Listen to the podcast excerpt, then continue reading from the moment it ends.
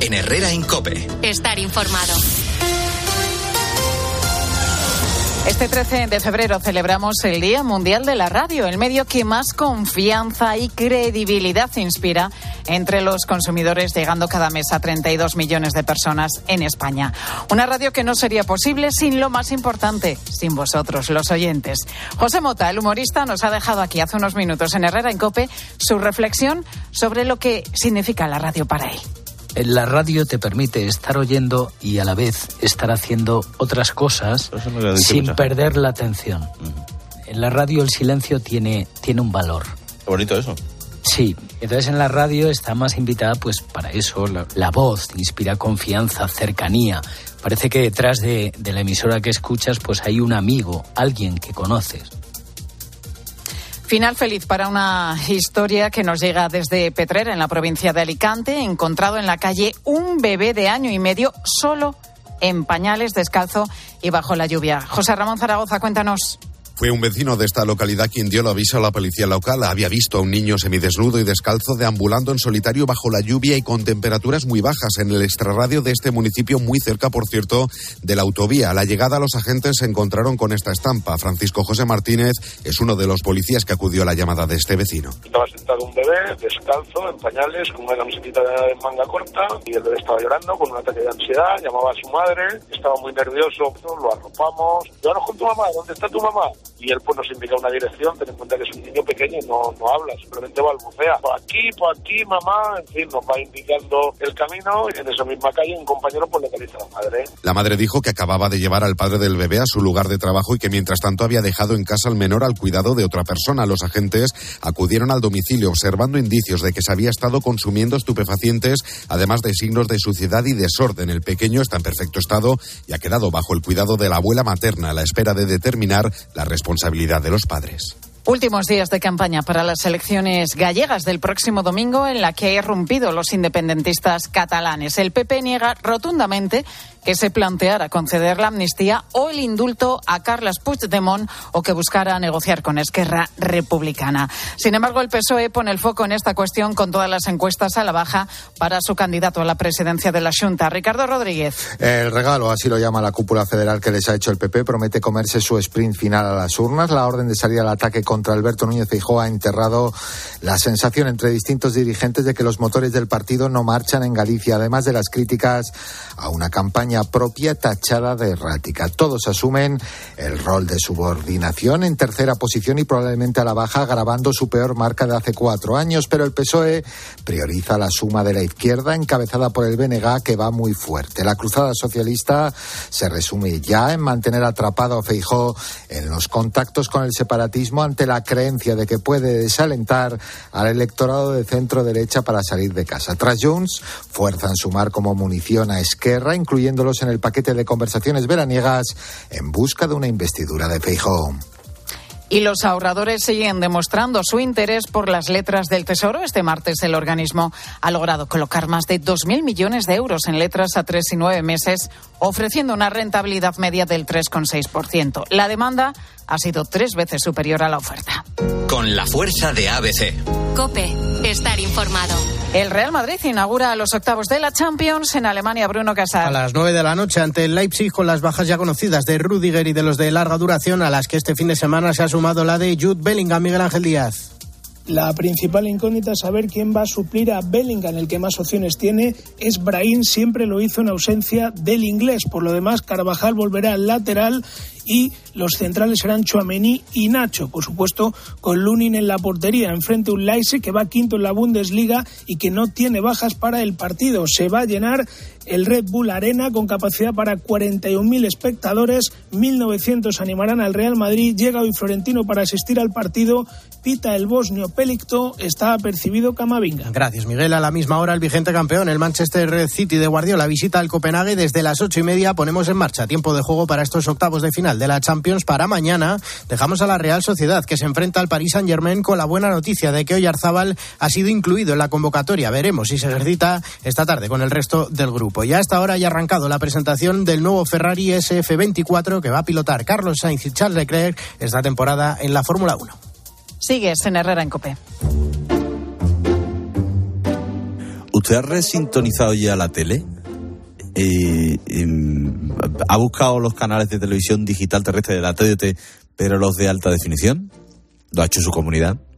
Este martes hoy damos el paso definitivo hacia la alta definición en la tele, que es un lío, ¿eh? En fin, tiene razón para algunos más que otros, pero a los que tengan problemas va a intentar orientarles con esta especie de apagón. Que por cierto, no es un cambio tecnológico, sino una actualización para que todos tengamos más calidad de imagen. Eso está muy bien. ¿eh? En la actualidad los canales de TDT eh, se ofrecen en dos calidades, ¿no? que es la SD, la definición estándar, la que ya conoce, y la alta definición, el HD. Lo que ocurre a partir de hoy Hola, Pilar García Muñiz. Hola, Alberto Herrera, Día Mundial de la Radio y hablamos de la tele.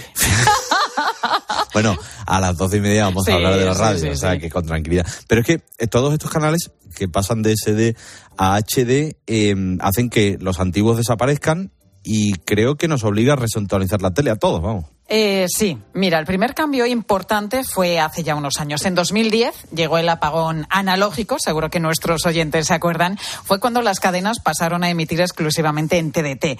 Digo que se acuerdan, seguro los oyentes, porque muchísima gente tuvo que comprar televisores nuevos o un decodificador para poder seguir utilizando sus televisores antiguos. Hoy, pues llega una nueva fase un nuevo apagón a las televisiones en toda España y la buena noticia ¿eh? es que lo vamos a notar poquito. ¿Por qué? Porque la mayoría de los televisores actuales ya están preparados para recibir canales en alta definición, en HD. Desde hace 15 años los receptores de televisión que salen al mercado tienen como mínimo esta calidad. Según fuentes del Gobierno, el 98% de los aparatos actuales son ya compatibles con esa alta definición, así que a priori la cosa no pinta complicada. Muy poquita gente va a tener que hacer algún cambio. ¿Tú, hace cuánto no te metes en la TDT?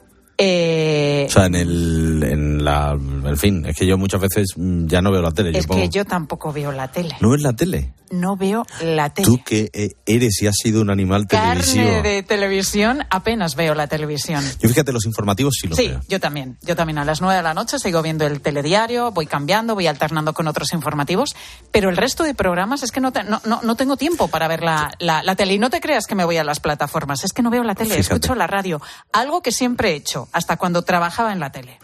La verdad que es un medio bastante agradable la radio, también la tele, ¿eh? que no nos vamos a, Claro, a claro que poner. lo es. Pero hay, hay una particularidad en la resintonización y es que, bueno, si tú tienes una vivienda individual, pues lo resintonizas tú en tu televisor, pero si tienes una comunidad de vecinos ahí, un poquito, un poquito más complicado, un poquito más ardua la, la tarea y vamos a preguntarle sobre todo esto a quien sabe, que en este caso es don Alejandro Perejón Torres, es técnico de ISPA-Sistemas. Creo que lo he dicho bien, Alejandro, buenas tardes. Hola, buenas tardes, sí, está bien dicho. Eh, entonces? ¿Cómo estamos? de- tranquilizamos a todo el mundo, no va, no, no va a haber un apagón que tiene que hacer la gente en su casa. Eh, Depende si vives solo o si vives en una comunidad, ¿no? Bueno, no depende tanto, solamente habría que resintonizar los canales y, y en principio ya estaría. Eh, se debe solamente, como bien ha- habéis dicho, a- al cambio de la alta definición quitando el SD. Y bueno, no, no hay mucho más que, que eso. Teniendo un aparato que tenga alta definición. Ujú. ¿Y, ¿Y cómo se hace, cómo se resintoniza una televisión? Yo ahora mismo no lo sé cómo se resintoniza. bueno, solamente tendrías que meterte en el menú y, y buscar antena y meterte en la parte de sintonización automática y, y lo tendría. Rápido y sencillo. Yo creo que la mayoría de personas lo ha hecho ya en su casa. Pero bueno, si no, si necesitáis un técnico, pues tendríais que acudir a un técnico, evidentemente. Bueno, podemos eh, eh, em, acudir a ISPA Sistema, que, que entiendo yo que soy los números uno. Pero, ¿y, y este cambio por qué se hace? ¿Es simplemente por mm, proveernos de una mejor calidad, de, de un HD completo en todos los canales? Para ofrecernos una mejor calidad, evidentemente, en la, en la visualización de la televisión y aparte, bueno, van a hacer unos cambios en el 5G y necesitan la- utilizar las bandas y demás para, para dejarlo un poco más, más fino eso. Pero bueno, como decíamos Alejandro, casi todas las televisiones, ¿no? Los datos que, que ofrecíamos hace un momento, datos del gobierno, indicaban que el 98% de los aparatos actuales son ya compatibles con la alta definición porque desde hace 15 años los que están saliendo al mercado ya incluyen eh, esta modalidad. Por tanto, va a haber muy poquita gente. Los que tengan una tele muy antigua, ¿no?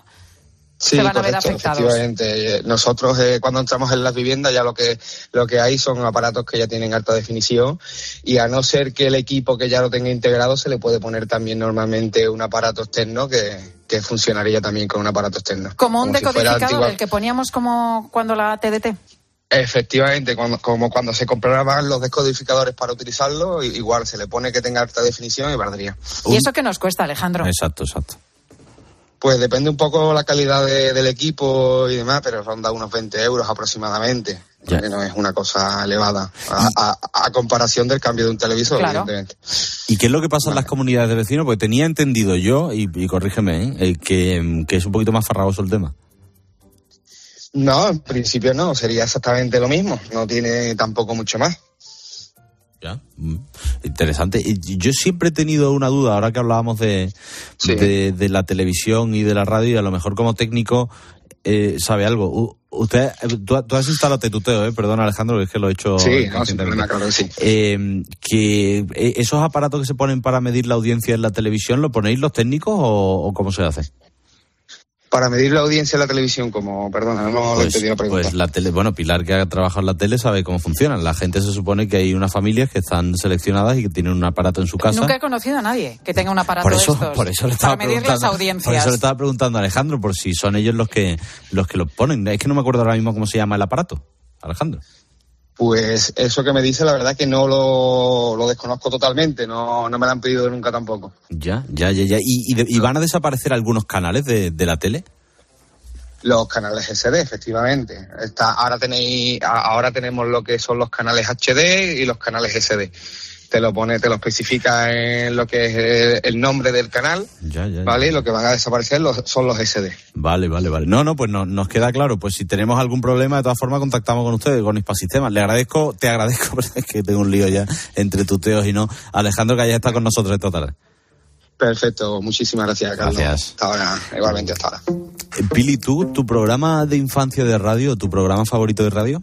En mi programa favorito, bueno, tengo muchos recuerdos radiofónicos con los porretas, ni más ni menos. eh, fíjate, la radionovela, ¿no? ¿Los porretas? Los porretas, los porretas. Y luego de, de- de todas las emisoras, más que que un programa en sí, recuerdo a los locutores, ¿no? Luis del Olmo, Iñaki, Carlos Herrera, por supuesto, Encarna, el tío. Ketty Kaufman, Y, y, o de Pinto. y, y José Luis Corrochano. No me estaba riendo porque he dicho los porretas que yo los oía también cuando iba al cole. Hombre. Y tú te has dicho que los porretas era otra cosa. Es pero que, no. Es que no conoces quién son los porretas. No, Ay, no. es que, Claro, claro. claro, yo estaba pensando en otra cosa. Claro, claro, claro, claro. Se habrá pensado, ¿eh? Este joven. ¿Eso qué era? ¿Pero qué programas hacían antes? Claro, era yo una la radio- radionovela y era cuando íbamos al cole, Sí, sí, efectivamente. efectivamente, sí. Nos pillaba pues a los niños de Pero- los finales de los 70, primeros de los 80, íbamos al cole co- tras escuchar los porretas. Ahora a las doce y media vamos a hablar Ay, de la, la radio. juventud, la me, juventud. me cuentas tú qué hacéis en Mediodía Cope? Enseguida ¿vale? te lo cuento.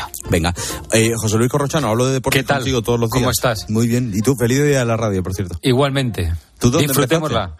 Pues la primera. Había una eh, cadena de emisoras que se llama Radio Voz, ¿Mm? que luego absorbió Onda Cero. Y ahí empecé. Antes había hecho Antena 3 Radio mm, Madrid Sur. No era la, la- no era en Madrid, pero era, era una asociada. Y están muchas. Luego estado Onda Madrid, Onda Cero. ¿Y, y has llegado a trabajar con José María o con José Ramón? No, con ninguno de los dos. Con José María de manera circunstancial y con José Ramón no. Eh, Gaspar Rossetti, Andrés Montes, eh, referentes que desgraciadamente ya no están con nosotros Mm, y luego pues, gente muy potente, Andrés José Montes, Luque. qué voz, qué voz, Andrés Montes, madre mía. Andrés Montes, mira, de Andrés Montes, o sea, yo te tengo, creo que he chupado de, de la gente y de Andrés Montes era el divertimento por la radio. Espectacular. Un espectáculo, un espectáculo. Y esto que ahora hay influencer, él era un influencer. Sin Un gran- saberlo. o mejor, un prescriptor, que era lo que Sí, eran sí, antes sí, los- bueno, los. Oye, y, y deportes, ¿qué me cuentas? Tú Deporte, sabes- tú me has sabes, pi- espérate, te digo una Sí. cosa, que han venido esta mañana, que hemos hecho un especial de la Sí, radio. lo he visto, estado lo estado viendo, Tony ¿eh? Nadal, Cristina Pardo, Marian Rojas, Tapellos de Mota. Eh, tres me han preguntado, la primera pregunta que me han hecho, Sí. ¿sabes cuál es? ¿Cuál? Oye, pero ¿y el jefe cómo lo hace con lo de la federación? o sea, que le- les- tienen curiosidad, ¿no? es una cosa lo de la federación, lo que ha pegado. en fin. Eso a que a Cristina Pardo te ha preguntado mucho. Sí, sí, porque tiene ese, tiene ese gusanillo Oye, informativo. que, que vuelve la Champions. Sí, me has pillado, te digo solo una cosa, me has pillado viendo la presentación del, me has interrumpido viendo la presentación del SF24, que es el Ferrari De Hamilton. de Carlos Sainz, porque Hamilton va a ser el siguiente año. Ah, este año todavía es Carlos Sainz y Leclerc. Eh, te puedo anticipar, es rojo, muy rojo, muy rojo. Y le he dicho a Carlos Miquel, digo, dame un titular que le dé a Alberto. Me ha dicho, es un coche que cambia en un 95% de sus piezas con respecto al año pasado. Ostras. Es que el Ferrari el año pasado eh, hizo un par de buenas pa- pa- para lo que parecía que iba a hacer y para mí, y pues, yo pues soy donde soy, pero Carlos Sainz me parece 20.000 veces más piloto que Leclerc, al que le dan muchas más ventajas y muchas más oportunidades. Es decir, el equipo trabaja para Leclerc cuando el que más victorias en proporción ha tenido ha sido Carlos Sainz. Sí, este es su último año con Ferrari y luego Dios dirá. Y bueno, pues vamos a ver qué tal le va esta temporada, si Carlos puede repetir al menos algún podio o algún título más en, en el circuito. Hoy empiezan los octavos de la Champions, no te puedo decir más. Leipzig Real Madrid a las 9 de la noche, hay una duda ahí a ver quién es el sustituto de Bellingham. Y hoy el otro partido es Copenhague Manchester City. Mañana juega la Real, que ya está en Francia para jugar contra Mbappé. ¿Y Mbappé qué? Porque por ahí hubo unos, unos ultras que, Sí. que le dijeron quédate, quédate, y él le dijo me quedo, me quedo, como para decirle a un ultra del París que no te queda. Allí. Son peligrosísimos, ¿eh? Es que eso me han recomendado a la gente de la Real que no utilice la línea de metro que utilizan los ultras, son muy, muy peligrosos. Que Mbappé, ¿qué te voy a decir? Después de siete años hablando de Kylian Mbappé, pues sí, que dicen que este año sí, que, que va a venir, tal, no sé qué. Bueno, pues vamos a esperar. Madrid, cuando le preguntas al Real Madrid por esto, que le preguntamos habitualmente, el Madrid te dice, no hemos hecho nada. O sea, no nos interrumpáis con este tema. Y eso hay dos versiones. O lo tiene muy claro para hacerse, o hasta que no pase un tiempo y Mbappé diga. Porque primero, primero tiene que decir Mbappé, me voy o me quedo. Y luego ya el Madrid. Pero bueno, ya tiene pinta que no renueva con el PSG, ¿no? Bueno, es que el año, el año, El año pasado hace dos iba, o sea, se iba a ir y aquí estamos otra vez hablando del tema. Oye, Corro, que te escucho a las tres. brother. Igualmente, Feliz día eh, de la radio. consultorio de Elena Francis. Ese tampoco te suena. Sí, coño, eso sí, joder, vale. eso es un histórico, tío. Eso es un histórico, sí, señor. Que no era Elena Francis, que era ahí un. Correcto. Hermano, hasta mañana. Hasta luego, Alberto, chao. chao.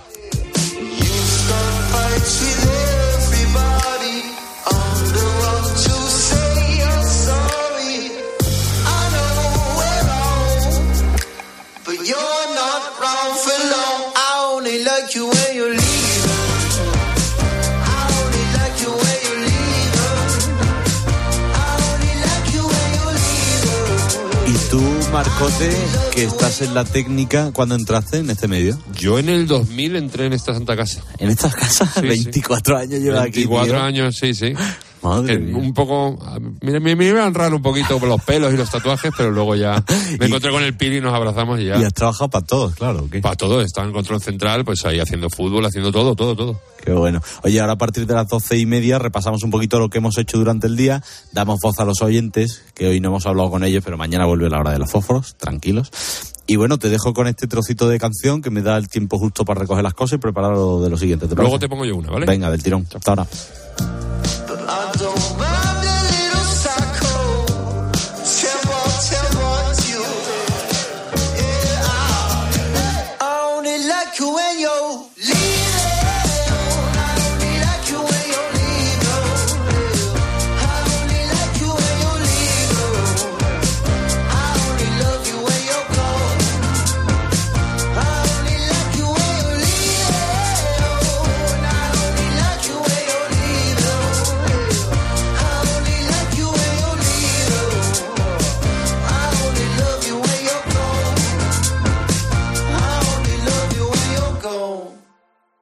Herrera Incope. Estar informado.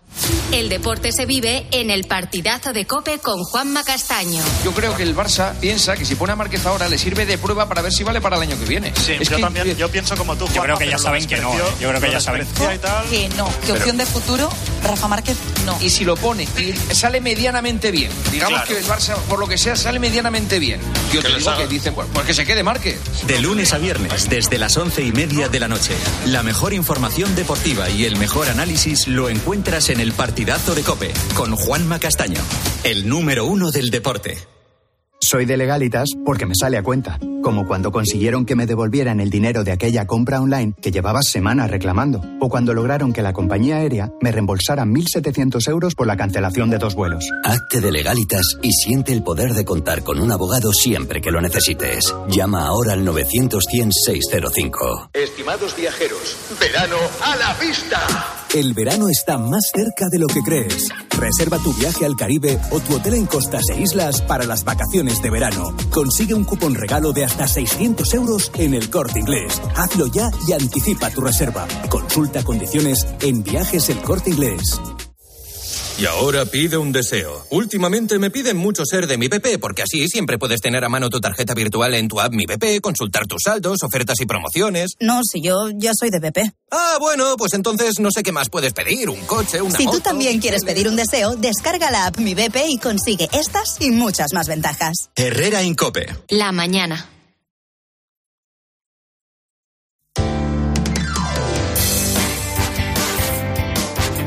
Cope Madrid. Estar informado. Este martes continúan las protestas de los agricultores en las carreteras de acceso a Madrid. A esta hora los cortes con los tractores se están produciendo en la A3 a la altura de Belinchón y Tarancón en Cuenca. Los cortes y bloqueos se están produciendo de manera intermitente tanto en sentido entrada como salida. Además, a esta hora también se están llevando a cabo una gran tractorada en otro punto, desde Ajalbir a Paracuellos.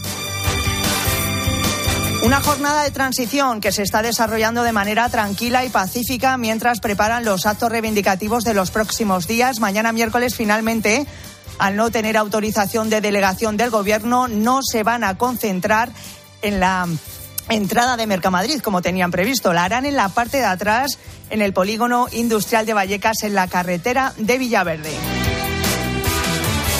Y sí que la tienen esa autorización de momento para la gran manifestación, la gran marcha del próximo día 24 desde nuevos ministerios hasta la sede de la Comisión Europea, justo por la castellana. Se espera en ese acto de este próximo día 24 la presencia de mil tractores y más de 5.000 manifestantes.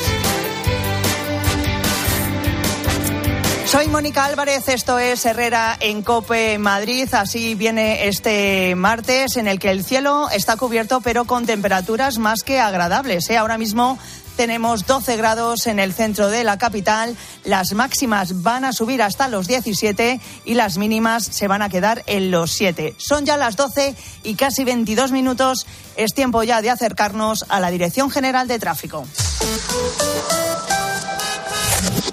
Para conocer cómo se circula en estos momentos por las carreteras madrileñas, Alfonso Martínez, buenas tardes. Buenas tardes. En este momento estamos pendientes de un alcance en la M50 a la altura de Getafe que está cortando dos carriles y genera circulación lenta con paradas intermitentes en dirección a la A4. Tengan especial cuidado en este tramo. Ya están los servicios de emergencia y la Guardia Civil intentando eh, retirar los vehículos eh, accidentados para restablecer la normalidad lo antes posible. Y al margen de este siniestro, en el resto de la red de carreteras de la comunidad no encontramos mayores dificultades, exceptuando en la 42 en dirección Madrid a su paso por Parla. Y también, en este caso, por eh, manifestación, hay complicaciones en la Nacional 320, ya en la provincia de Guadalajara, muy cercana a la Comunidad de Madrid, en el entorno de Balbueno, en dirección Torrejón del Rey. Así que eviten circular por esta vía. Gracias, Alfonso. Y enseguida te voy a contar algo que te va a interesar y mucho, sobre todo si tienes más de 50 años. Herrera en Cope. Madrid.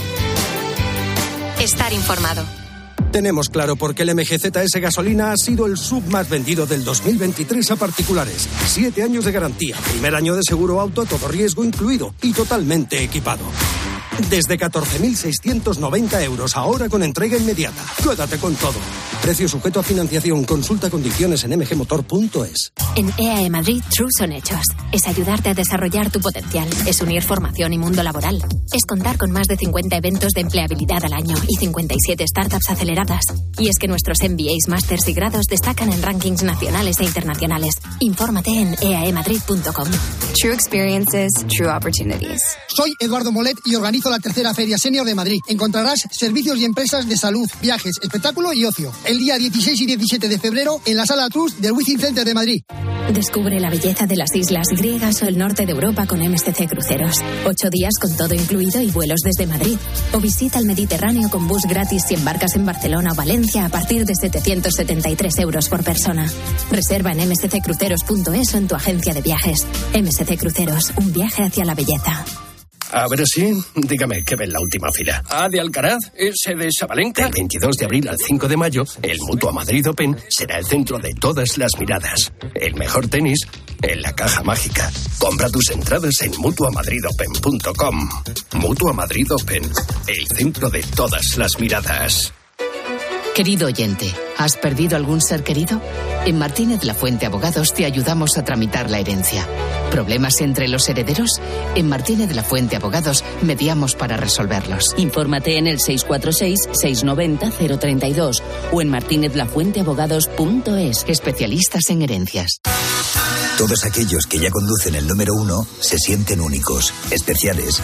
Y ahora, para que más gente pueda sentir esa increíble sensación, Hyundai pone a tu disposición el Tucson con unas condiciones inmejorables. No esperes más y disfruta ya de la increíble sensación de conducir el número uno en ventas.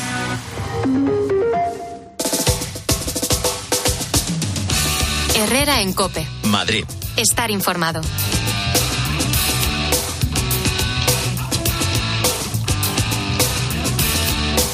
Bueno, y atento si eres hombre con unos añitos ya, porque esto te interesa. Fíjate, quiero hablarte de la hiperplasia benigna de próstata, que es una patología muy frecuente en hombres de más de 50 años y que se produce cuando la próstata se vuelve más grande de lo normal. En esta patología aunque no implica desarrollar cáncer, es importante que sea tratada.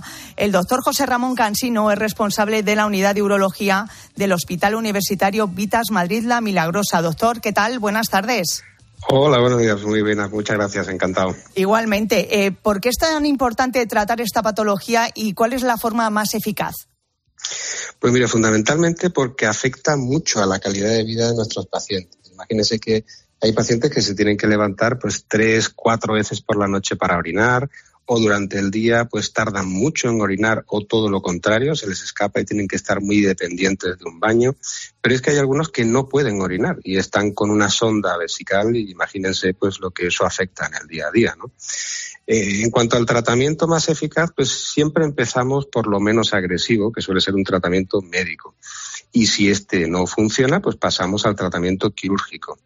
Entonces, dentro de todas las opciones de tratamiento quirúrgico, pues evidentemente la más eficaz y menos agresiva es la que llamamos la enucleación con láser de próstata, que también llamamos OLED.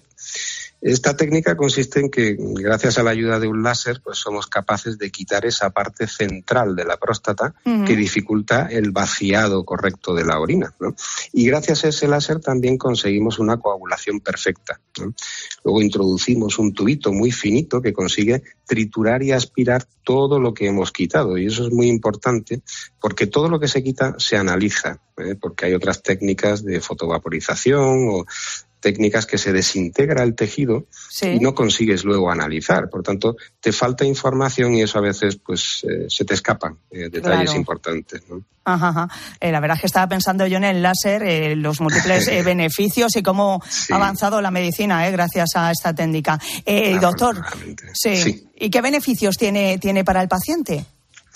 Bueno, fundamentalmente es, es eso, ¿no? Es, es un beneficio que aporta una cirugía eh, poco agresiva, que tiene una recuperación muy rápida, sin necesidad de transfusión, eh, que gracias a, ese, a esa ayuda del láser, pues te permite a través de esos orificios naturales realizar la cirugía sin incisión ni heridas de ningún tipo, ¿no?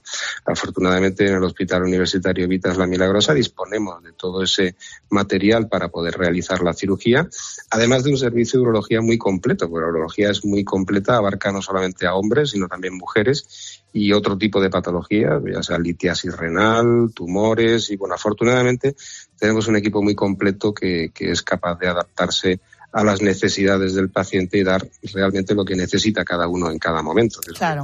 muy importante. ¿no? Claro que sí. Pues muchas gracias, eh, doctor José Ramón Cansino. Eh, ha sido muy interesante eh, la conversación con usted. Es responsable de la unidad de, de urología del Hospital Universitario Vitas Madrid La Milagrosa. Gracias por estar con nosotros. Pues muchísimas gracias a ustedes. Adiós. Un saludo. Adiós. Y rápidamente te recuerdo que hoy vuelve la Champions League de fútbol. El Real Madrid se enfrenta en Alemania al Leipzig en el encuentro de ida de los octavos de final. El partido es a las 9 de la noche, pero lo puedes seguir desde las ocho y media, como no, con nuestros compañeros de tiempo de juego aquí en COPE. Los de Ancelotti, ¿qué pasa? Bueno, pues arrancan así las rondas eliminatorias de la competición europea y lo hacen sin su gran estrella, ¿eh? Bellingham. Ya sabes, lesionado durante tres semanas por un esguince de tobillo, pero seguro que no tiene ningún problema en superar al Leipzig, ¿verdad, Alberto? Yo, se dice Leipi, ¿no? Es que yo no, no sabía nunca cómo se dice, la verdad. Te iba a preguntar a ti, ¿tú qué sabes idiomas? yo no, que vais. Eh, ¿Tú cuánto, ¿Tú cuánto tiempo llevas en la radio?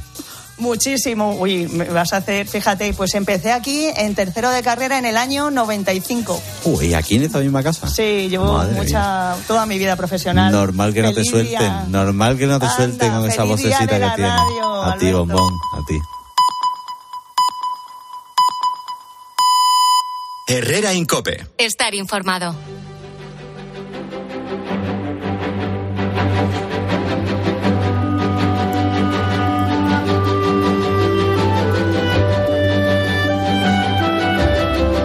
Entonces, hoy, martes 13 de febrero, que estamos celebrando juntos, usted y yo, todos mis compañeros, el Día Mundial de la Radio. Espero que se lo esté pasando bien, que esté disfrutando como cada día, porque esto no es más que eh, que yo le hable y que usted me escuche y que decida hacerlo, como dice el jefe.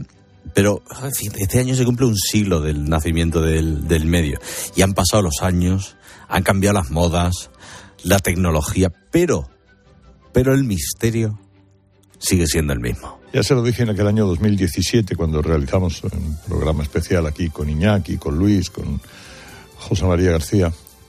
El misterio sigue siendo el mismo. Cambia la tecnología, pero el misterio de la radio continúa igual. La radio ahora mismo somos usted y yo. Yo le cuento cosas y usted me presta la atención y a veces también interactúa conmigo. Es en total cada día 24 millones de personas, no se lo he contado antes, pero esto es mayores de 14 años, ¿eh? porque son muchas más. 24 millones de personas escuchan la radio. Es el medio que más confianza y más credibilidad inspira en ustedes. De media, fíjese, tres horas diarias de escucha, que no es poco, ¿eh? Una comunidad de oyentes que se consolida cada vez más, incluso frente a otros formatos de audio nuevos, ¿no? En auge, y que están muy bien. Pero la radio es cercanía, es complicidad, es compañía y es emoción. Así que gracias a usted y a los millones de oyentes como usted pasamos aquí el día. Porque usted es el que le da sentido a todo esto que cada día hacemos aquí. Para mí la radio es una fuente de información, un lugar donde se puede debatir y contrastar opiniones, como un amigo que te da compañía y entretenimiento. Yo creo que también es importante eh, que sea plural. Para mí la radio es como una segunda familia. Siempre está ahí detrás, está llena de gente, de vida, de alegría. Que sea la ventana que cada mañana se abre y nos hace entrar aire limpio a nuestras casas. Dice que normalmente en el Día Mundial de la Radio eh, hacemos un poquito una cosa un poquito endogámica, eh, Carlos Gutiérrez Juti, que es eso de mirando un poquito el, el, ombligo. Pero hoy no tanto, hoy hemos decidido que sean otros los que hablasen por nosotros de la radio. Pues sí, sí, Alberto, hoy la pregunta que nos hacemos, que hemos lanzado en el especial que, que disfrutábamos a las 10 de la mañana, ha sido hacia afuera a los demás, ¿no? ¿Qué piensan los que no trabajan en la radio? De, ella, de la radio, del trabajo que hacemos aquí.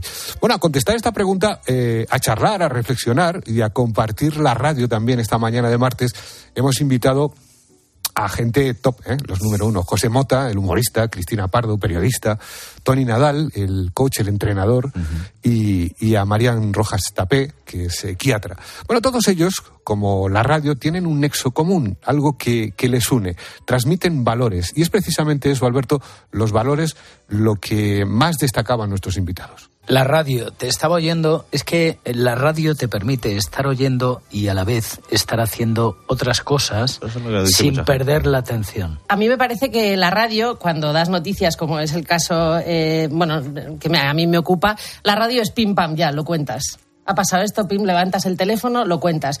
Es una manera de transmitir ideas que ayudan a que la gente en un mundo frenético, hiperestimulado, de repente piense. Y me parece maravilloso que podamos transmitir valores a través de la radio. Yo creo que todo en la vida transmite valores si lo haces bien. Porque muchas veces se habla, ¿no? El deporte transmite valores. Hay muchos deportistas que no transmiten ningún valor. Todo depende. Como tú hagas las cosas, transmites valores o no.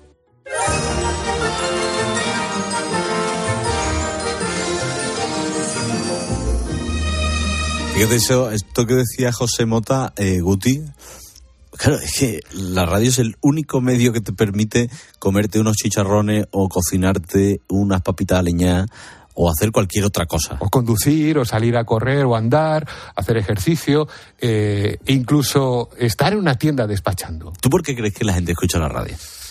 Yo creo que la gente escucha la radio porque somos alguien que está al, al lado, a tu lado, está a tu lado. Mm. y te cuenta cosas, eh, cosas que te interesan. Pero mm. sobre todo es eso, es, es un amigo, es, es, es compañía, es, es, la confianza de, de, saber que tienes ahí alguien que, que, te va a contar algo. Yo creo, fíjate que esto es una de las cosas que más repetimos, ¿no? La compañía que genera la radio. La compañía solo se genera a través de alguien real. Es decir, si, si tú eres alguien que estás mostrando tú y yo, creo que llegas mucho antes a, a esa gente, ¿no? Y, y por eso grandes comunicadores como bueno, como Carlos, por ejemplo, como Carlos Herrera, como Jackie Gavilando, como Luis del Olmo, aunque hayan sido muy profesionales, han sido ellos, que es lo que dicen siempre. La personalidad es fundamental. Fíjate, yo me acuerdo, tú eres muy joven y no te acordarás, pero existía ese halo de magia de, la gente que hablaba en la radio. Pues no les veía. nadie, nadie sabía cómo era Luis del Olmo o cómo era Carlos Herrera o Iñaki Gabilondo, ¿no? Y existía ese factor mágico, ¿no? Eh, eh, tú te habías creado la, imagen de un señor, una señora que salía todos los días en la radio, que le escuchabas todos los días, pero no sabías cómo era. Y es, es curioso esto de, bueno, hombre, aquí nos preguntamos mucho por qué usted escucha la radio, por qué le gusta más este contenido, este otro, pues hombre, por la cuenta que nos trae, ¿no? Pero claro, ¿por qué no muere la radio? Pues esta es otra cosa que, se dice siempre, no, la radio la va a matar el internet, el vídeo, tal cual. Aquí seguimos, 24 millones al día, ya se lo hemos dicho. Y se lo he preguntado a Cristina Pardo, ¿por qué no muere la radio? Porque yo creo que hace muchísima compañía eh, y se crea además una relación muy estrecha entre la persona que habla desde la radio y la persona que está en su casa o conduciendo, haciendo lo que sea. Y luego porque creo que hay un montón de aspectos en los que la radio todavía transmite mucha más emoción, por ejemplo, que la televisión. Y lo digo yo que trabajo en televisión pero a mí el fútbol, y lo siento por las personas que transmiten el fútbol en televisión, me gusta muchísimo más en la radio y, es que creo que es mejor. Entonces, eh, bueno, pues tiene ese componente de emoción, de, de, jugar con, con, el tono que le das a las cosas, de que te ríes y la gente no te está viendo, pero aún así sabe que estás sonriendo. En fin, yo creo que se crea una relación muy estrecha y muy bonita. las emociones al final son es lo que mueve el mundo sí señor generar emoción no es fácil pero aquí hay mucho de eso. Hay muchísima emoción, tanto para las alegrías como para las tristezas. ¿eh? Al final todo es emoción, ¿no? Y la emoción eh, muy cercana al oído, ¿no? Lo decía Marian Rojas Estapé eh, esta mañana, que es que la voz humana sigue teniendo ese componente que, que, no tiene la imagen, que no tienen otro tipo de sentidos, ¿no? Decía la psiquiatra Marian Rojas Estapé que además la radio es un antídoto contra la peor pandemia del siglo XXI que ella decía, perdón, que no es la COVID, es la soledad. Estamos en un mundo donde la gran pandemia, con mis respetos al COVID, es la soledad. Es decir, la gente se siente más sola que nunca en un mundo hiperconectado, lo que más siente la gente es soledad. Y de hecho en Estados Unidos y en diferentes lugares del mundo hay ministerios dedicados a la soledad. Tú tener la sensación de que alguien, su voz, es que la voz en el cerebro tiene un impacto muy importante. A mí me pasa que desde que estoy en la radio la gente de repente dice, la voz, ¿no? Te reconoce, bueno, a ti te pasará seguro, aquí nos pasará a todos y a ti te pasará también, Alberto. Que de repente la gente integra tu voz en su cerebro y es una compañía y ya no te sientes solo no te sientes solo. ¿eh? Es una cosa que, me ha gustado mucho, ¿no? Y creo que debemos recuperar en este repaso del programa especial. Es algo que, ha dicho José Mota. que es un valor importantísimo también en la radio. Ha habido grandes maestros como Jesús Quintero en manejar el silencio, ¿no? En la radio el silencio es un valor. Sí, yo creo que la radio es un medio que está, a ver si lo sé explicar bien, menos contaminado que la tele, en el sentido de que en, en, la radio el silencio tiene, tiene un valor. Qué bonito eso. Sí, y yo creo que la tele... La tele vale dinero. La tele... la tele, pues la tele es maravillosa también, pero la tele de la que vivimos, muchos de los que estamos aquí, pero la tele está más contaminada por el ruido. Es un sitio donde hay ruido constante. Están ocurriendo cosas constantes y entonces en la radio está más invitada pues para eso, lo, que dice Marian, la voz inspira confianza, cercanía. Parece que detrás de, la emisora que escuchas pues hay un amigo, alguien que conoces. Alguien que conoces. Pero te hago una apreciación, porque en la tele un silencio es interpretable más fácilmente, tienes una imagen Estás viendo la mirada. Estás viendo por qué se produce ese silencio. ¿Por qué se produce ese, silencio? Pero hacer comprender al oyente cuando alguien está a punto de romperse, sin decirlo, y sin decirle ahí me una cosa, y me, cuando alguien se rompe y le dice tranquilo, no llores, ¿cómo que no llores tranquilo? La persona sabe perfectamente lo que hacer, ¿no? Y, y en la radio es muy bonito transmitir esa emoción a través del silencio, un silencio además totalmente eh, ciego, ¿no? Es, un silencio que, no ves. Y, bueno, Tony Nadal nos ha contado y ha hecho referencia y énfasis en esto de que la radio te permite hacer eh, otras cosas y hemos descubierto, además de por qué es importante este medio. Eh, para nuestros invitados. Hay recuerdos memorables, que seguro que usted también comparte, pero puede que no conozca. ¿Usted recuerda la primera vez que vio a José Mota en televisión? Fue, curiosamente, haciendo radio. Escucha. Efectivamente, hoy nos cierran el chiringuito. Vamos a agradecer a nuestros dos oyentes su fidelidad. Sí, bueno, a nuestros dos oyentes y a todos los que nos han escuchado a lo largo de mucho, mucho tiempo. Mm. ¿Verdad, compañero? Sí. Está con nosotros Lola Flores. Hoy sí, de verdad. Esto que me has puesto, curiosamente, te va a llamar la atención, es la radio en la tele. ¿Ah? ah Porque esto es lo primero que hicimos, Juan y yo, en televisión española en un programa que se llama Pero esto que es, dirigido por Hugo Stuben, donde hacíamos un homenaje a la radio con unos unos cartones hueveras detrás, con, un chico que nos acompañaba al piano y decíamos aquello de ojo al dato. ¿Y qué te ha dado la radio? Que es otra de las preguntas que le hemos hecho pues a todos, ¿no? A, José, a Cristina, a Tony, a, a em, en este día especial de la radio.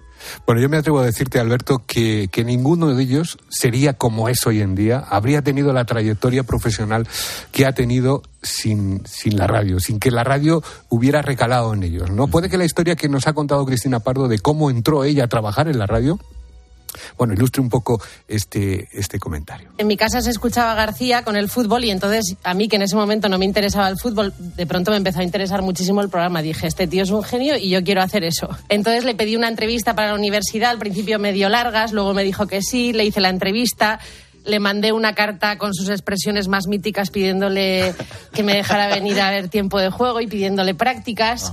Eh, y entonces me llamaron me dijeron, es que eres muy joven, no cogemos a gente tan joven. Y dije, ya, ya, pero...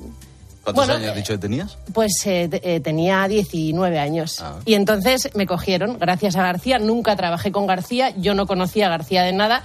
Mi test de actualidad fue de hecho, os pongo un ejemplo. Eh, preguntaban cómo se llamaba Federico, o sea, Felipe González en la clandestinidad. Sí.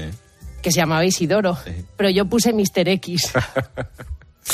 arte, la verdad. Y yo, fíjate que el, le he preguntado antes a Cristina, además en, en, confianza, ¿no? Fuera de micrófonos. ¿Y cómo era trabajar para García? ¿Qué te pareció la serie y tal? Le preguntan muchísimas cosas. Y coincide en lo que, lo que todos, todos los que han estado con García dicen lo mismo. Era un cabrón, pero era el mejor cabrón del mundo. Es decir, era un tipo que luego te premiaba, era un tipo que luego cuidaba de ti, que mm, hacía que te sintieras parte de, de un equipo y la radio tiene mucho de eso también, ¿eh? de equipo, porque esto es imposible sin ti, sin Marcote, sin Mónica, sin Sixto, sin María Luisa, sin Bárbara, sin Victoria, sin Marcos, sin, en fin, y, voy a parar de decir nombres, pues somos muchos en el programa y no vamos a tener tiempo. fíjate, yo coincidí una temporada estando García aquí, yo no trabajé en deportes nunca, ¿no? Pero, pero, pero sí era observador de lo que pasaba en la redacción de deportes y era un buque en el que todos los días sabías sabías, tenías la conciencia de que algo iba a pasar en la antena. Se estaba fraguando algo siempre. Te digo una cosa, someterte a una entrevista de García fácil no debería ser, ¿eh? No, no, no, ni mucho menos. Entiendo, entiendo. Porque también ha sido interesante el debate que ha surgido en torno a las entrevistas. Efectivamente, esa diferencia que nuestros invitados se encuentran entre hacer una entrevista eh, en la radio o hacerla en la televisión. Y, todos claramente, o sea, votan, eh, gana por goleada la radio. No, a veces yo creo que es más natural en la radio, que, en la tele. En la tele vas con más cuidado, sabes, la imagen, todo.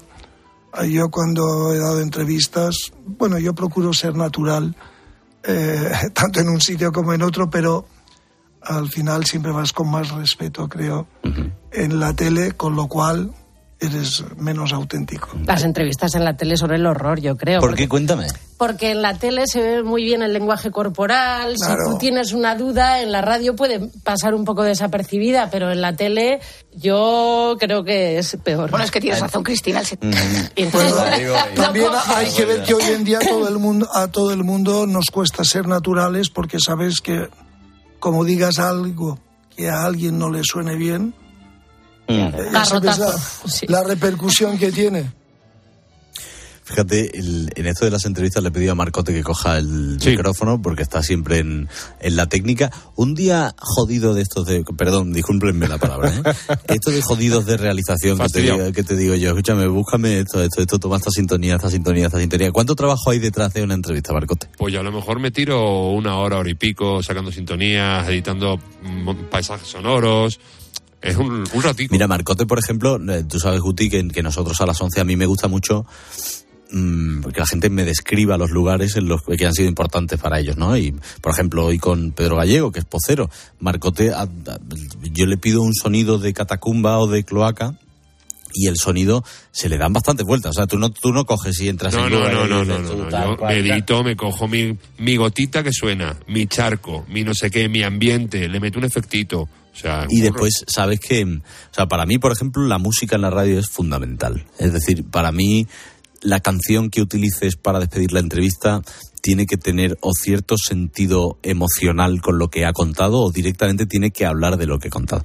Y ahí hay muchísimo, muchísimo trabajo dentro de, ese aspecto. Para mí, las entrevistas en radio las buenas entrevistas en radio, que no, sean, no os digo yo que sean las que hacemos nosotros, son para enmarcarlas de verdad y para quedártelas para siempre, ¿verdad? Para comprender la mirada de alguien. Pero ahí eres muy tú, ¿eh? Porque eres tú el que elige las sintonías, el que elige la, la musiquica del final, porque, claro, tú eres el que la haces y mola mucho que la elijas tú. No, y porque me Muy gusta, personal. tío, porque me gusta, me gusta. Oye, hemos pasado un rato estupendo, en el que, por cierto, eh, también eh, le hemos preguntado por ese primer programa de radio que, que escucharon a todos nuestros invitados, y en ese recuerdo de infancia o de juventud hay un nombre que se repite, y hemos hablado ya de él, que es que nosotros, José María García.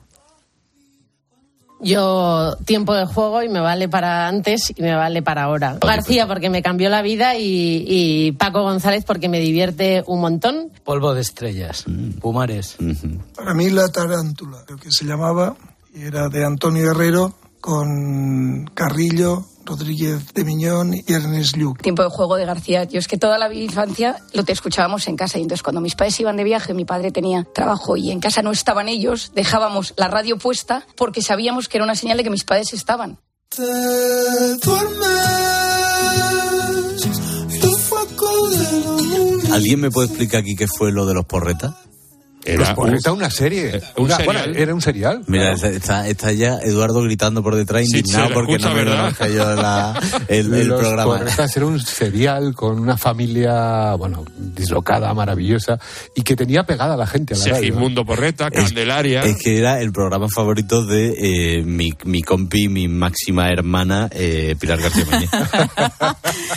Eh, Es que es tan joven, él es tan insultantemente joven que no sabe quién son los porretas. Recupera ese sonido antológico de la radio que es buenísimo, además. Pero qué pedazo de programa tiene que ser ese, cómo se lo Es que era pasar. una, eh, era radionovela, duraba muy poquitos minutos. Sí, era un minuto cada corte, algo Sí, algo así. Y, era antes de ir al cole. Entonces, eh, pues eso, escuchábamos a los porretas y en cuanto acaban, ala, al cole todos, directos. Tú te has ido por otro lado, por los porretas, ¿no? Sí, sí, me por otro lado. Me por lado. Ay, madre y- mía. Y, ahora en mediodía, Cope, ¿con qué sigue la radio? Pues mira, vamos a seguir recordando eh, las muchas alegrías ¿no? Eh, que nos ha dado eh, este medio de comunicación tan fabuloso como es la radio. Y vamos a conocer a alguien que sabe mucho precisamente de, de la radio porque ¿sabes cuántas tiene en su casa? ¿Cuántas? Más de 400. ¿eh? La pregunta es no dónde las ha comprado, cuánto le han costado, es dónde las almacena. Se lo vamos a preguntar enseguida en mediodía. Genial, corazón, te escucho. Feliz día de la radio. Abrazo, igualmente. Guti, ahora nos vemos. Hasta ahora. Chao. Y a ti, Marcote, hasta mañana, hermano. Te dejo con Pablo Pablo. Venga. Oh, mucho. qué bueno es. Va a venir pronto, ¿no? A ver si es verdad. Venga. Herrera Incope. Estar informado. El 18 de febrero se decide el futuro en Galicia. Los candidatos a la presidencia de la Junta se la juegan en las urnas. Ana Samboal estará acompañada por el mejor equipo de colaboradores y expertos para el análisis más completo de los resultados, los posibles pactos de gobierno los protagonistas y las consecuencias en la política nacional. Programa especial Elecciones Gallegas. El domingo a las 10 de la noche en 13. Saludos, criaturas. Soy Goyo Jiménez y, como digo en mis monólogos, ser joven es una cuestión de actitud. Pero como yo ya voy teniendo una edad, mi actitud ha sido la de acudir a Clínica Baviera para decir adiós a las gafas de cerca. Haz como yo y pide cita en el 900-180-100 o en clínicabaviera.com y corrige la vista cansada. Quiero explorar sin importarme cuando volver el exterior quiero formar parte de él. Vale, bichito. Nos vamos a Disneyland París. Reserva durante Semana Mágica en Halcón Viajes. Precio de referencia 144 euros por persona y noche en el Disney Hotel Cheyenne, con entradas incluidas. Plazas limitadas. Consulta condiciones. Ven a Disneyland París con Halcón Viajes volando con Iberia. Halcón Viajes. Sabemos de viajeros. Diez minutos para la una. Las doce en Canarias. Ahora su cope más cercana y después seguimos en mediodía cope con todo lo que le interesa. Herrera en cope. La mañana.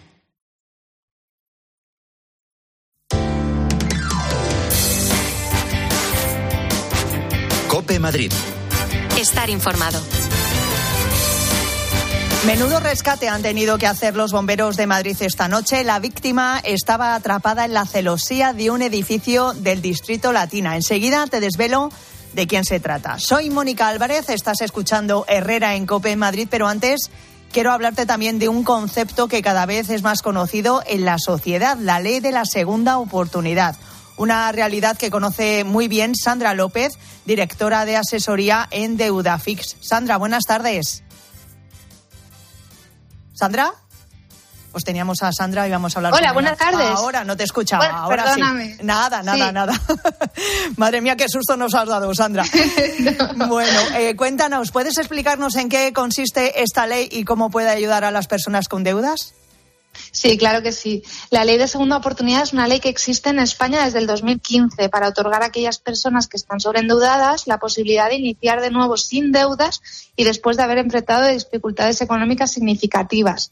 Esta ley lo que permite es la cancelación de todas las deudas o la reestructuración de las mismas, otorgando a las personas la oportunidad de recuperarse sin llevar una carga financiera tan abrumadora a veces. Ya, ya, ya. Oye, ¿y cuáles serían los requisitos o condiciones para acceder a esta segunda oportunidad?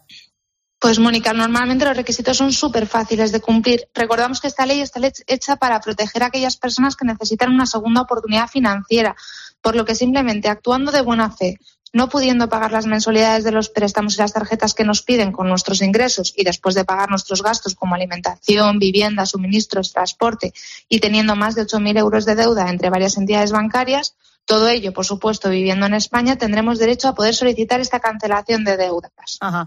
¿Y, y cómo puede esta ley impactar positivamente en la vida de aquellas personas que se encuentran en una situación de sobreendeudamiento? Sandra. Bueno, fíjate, la ley de segunda oportunidad ofrece realmente un alivio significativo a las personas que tienen este tipo de dificultades financieras tan extremas, porque lo que hacemos es cancelar las deudas.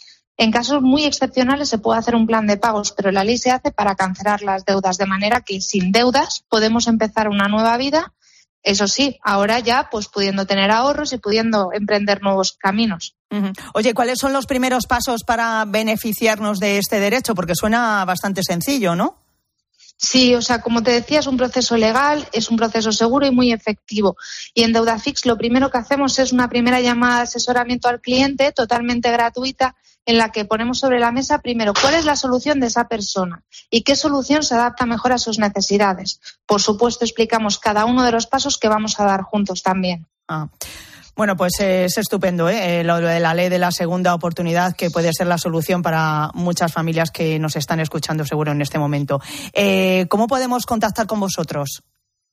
Nuestro horario de atención es súper amplio. Estamos de 9 de la mañana a 9 de la noche y, por supuesto, estamos disponibles siempre en nuestros teléfonos gratuitos, que son el 621-199-977 o también al 919-492-222, marcando la extensión 1. Ahí os esperamos. Sandra López, directora de asesoría en DeudaFix. Muchas gracias por estar con nosotros. Hasta otro día. Gracias a vosotros por atenderme. Y ahora enseguida te desvelo a quién han salvado los bomberos esta noche. Herrera en Cope. Madrid. Estar informado. Atención, empresario, ¿necesita alquilar una nave industrial? Naveco.es. ¿Quiere vender su nave con profesionales? Naveco.es. Recuerde, en Madrid su inmobiliaria industrial se llama Naveco.es. Solo hoy, en Ahorra Más, reventamos el precio de la merluza pincho. Porque solo hoy puedes llevarte la merluza pincho por solo 8,99 euros el kilo. El reventón del día de Ahorra Más te hará estallar de alegría. Espectacular. Espectacular, nos ha encantado. Parece que te estás metiendo en, en la época. Increíble. Para mí mágico. Un sueño. No te pierdas el mejor parque de Europa, Puy de Fou España. Compra ya tu entrada en puidefu.com. A ver, a ver si adivinas quiénes somos. Te vendemos tu coche, te vendemos tu coche, te vendemos tu coche, te vendemos tu coche. sí, eh, canalcar.es. Te vendemos tu coche, te compramos tu coche, te cambiamos tu coche, te financiamos tu coche. No lo olvide, canalcar.es y sobre todo no olvide el punto es. Hay emociones tan intensas e indescriptibles que teníamos que ponerles nombre. Son las emociones de los clientes de Gilmar, como la ventisfacción. Sensación de satisfacción al vender tu casa en las mejores condiciones. Descubre más emociones en emocionariogilmar.es. Gilmar, de toda la vida, un lujo. ¿Un seguro de salud fantástico? Nara Seguros cuida de toda la familia desde 13,90 euros al mes, incluyendo asistencia dental, psicología y videoconsultas o chat médico ilimitados. También seguros de salud para niños y mayores de 60 años. Infórmate en naradigital.es o llama al 91-387-4199. Vive como imaginas, vive con tranquilidad. Nara Seguros, aseguradora oficial del Club Deportivo Leganés. Ya que quieres cambiar tu bañera a ducha antideslizante, aprovecha para reformar tu baño completo con duchamanía.es. Llama ahora 91 468 4907. Herrera en Cope. Madrid. Estar informado. Pues la verdad es que no ha sido un rescate fácil el que han tenido esta noche los bomberos del Ayuntamiento de Madrid. La víctima era un búho real que estaba atrapado en la fachada de un edificio en el distrito de Latina. Uno de los autores de liberarlo ha sido Carlos Marín, que él es eh, oficial de Guardia de Bomberos de Madrid. Carlos, buenas tardes. Hola, buenas tardes. Bueno, cuéntanos cómo ha sido este rescate de este búho real. Bueno, pues recibimos una llamada a través del 112 acerca de unos vecinos que eh, referían que habían encontrado un, búho, un búho en un, en un tejadillo de un patio interior de un bloque de viviendas. Y bueno, no son, no son habituales, pero a veces tenemos este tipo de llamadas y lo normal casi siempre es que se trate de aves rapaces que, que, estén, digamos, posadas en una antena o en un patio o algo, pero que no requieran, no estén en atrapadas ni estén heridas. Y, y lo más normal es que lleguemos y, y la, el, el, ave se vaya volando por sí misma y de hecho la pauta general con este tipo de especies es, es dejarlas tranquilas, no, uh -huh. porque además es muy difícil capturarlas, no, no se capturan ese tipo de aves con facilidad. Entonces, lo que no es habitual es el caso que nos encontramos ayer, que efectivamente se trate de un ave rapaz, que efectivamente se trate de un búho real y que esté atrapado, que era lo que ocurrió, se quedó el, accedió el búho, debió caerse a través de la, de la parte superior de la, de la planta séptima de un patio interior y cayó a un tejadillo que está en la planta sexta y los búhos no son capaces de volar verticalmente. Entonces el búho no, no sé si estaba, parecía un poco herido en una pata, pero no podía salir. Entonces, pues bueno, pues ahí, ahí empezamos a, a ¿Qué actuar, hicisteis? ¿Cómo, cómo lo, eh, la rescatasteis al final? Bueno, pues lo primero, eh, acompañados de policía, que también tiene una, una, unidad especializada en esto, porque los bomberos al final nos encontramos, pues nos encontramos de todo, desde un búho, un accidente de tráfico, un fuego, un gato. De todo. Entonces tenemos que estar preparados y acudir rápido y las 24 horas del día, con lo cual eh, hay que resolver. Entonces, eh, lo primero que hicimos fue determinar efectivamente, contactando en este caso con, con Grefa, porque hay varias asociaciones, lo que pasa es que por la noche es complicado, porque nosotros sí que estamos las 24 horas del día, los 365 días del año, pero las organizaciones no gubernamentales, otros organismos, tienen unos horarios de oficina, como, como es lógico. Entonces, lo primero fue confirmar que estábamos ante un búho real, que todos más o menos lo teníamos claro, pero cuando lo, aseguraron, pues, pues intentamos valorar las distintas opciones que teníamos de rescate del animal sin poner en riesgo también a los. ¿Y al final cómo lo rescatasteis? Pues lo que hicimos fue eh, la meseta de la escalera, había una ventana, una ventana de vídeos de pavés, de que había un, hueco que era, que era, que era registrable. Entonces, a través de ese hueco conseguimos que un bombero, creo que se ven las imágenes que han salido publicadas en redes sociales, con una, con una red eh, de captura, pues eh, digamos que tuvimos la suerte que el búho se metió en la red, porque al ah. final estos animales son ellos los que deciden, porque si no se autolesionan es, es muy complicado, son, son agresivos cuando están heridos, entonces bueno, pues se metió en la red. claro, se metió en la red, lo ah. sacamos y luego la complicación siguiente era meterlo en, en un transportín que nos facilitó policía y la siguiente fue contactar con una organización para que le trasladáramos el animal y se hicieran cargo de la situación. Estupendo. Pues nada, pues muchas gracias, ¿eh? Carlos Marín, oficial de Guardia de Bomberos de Madrid, por contarnos este curioso rescate y este final feliz, porque este búho real está estupendo ya en las manos de Grefa. Hasta otro día. Seguimos contándote todo lo que te interesa ahora ya en Mediodía Cope.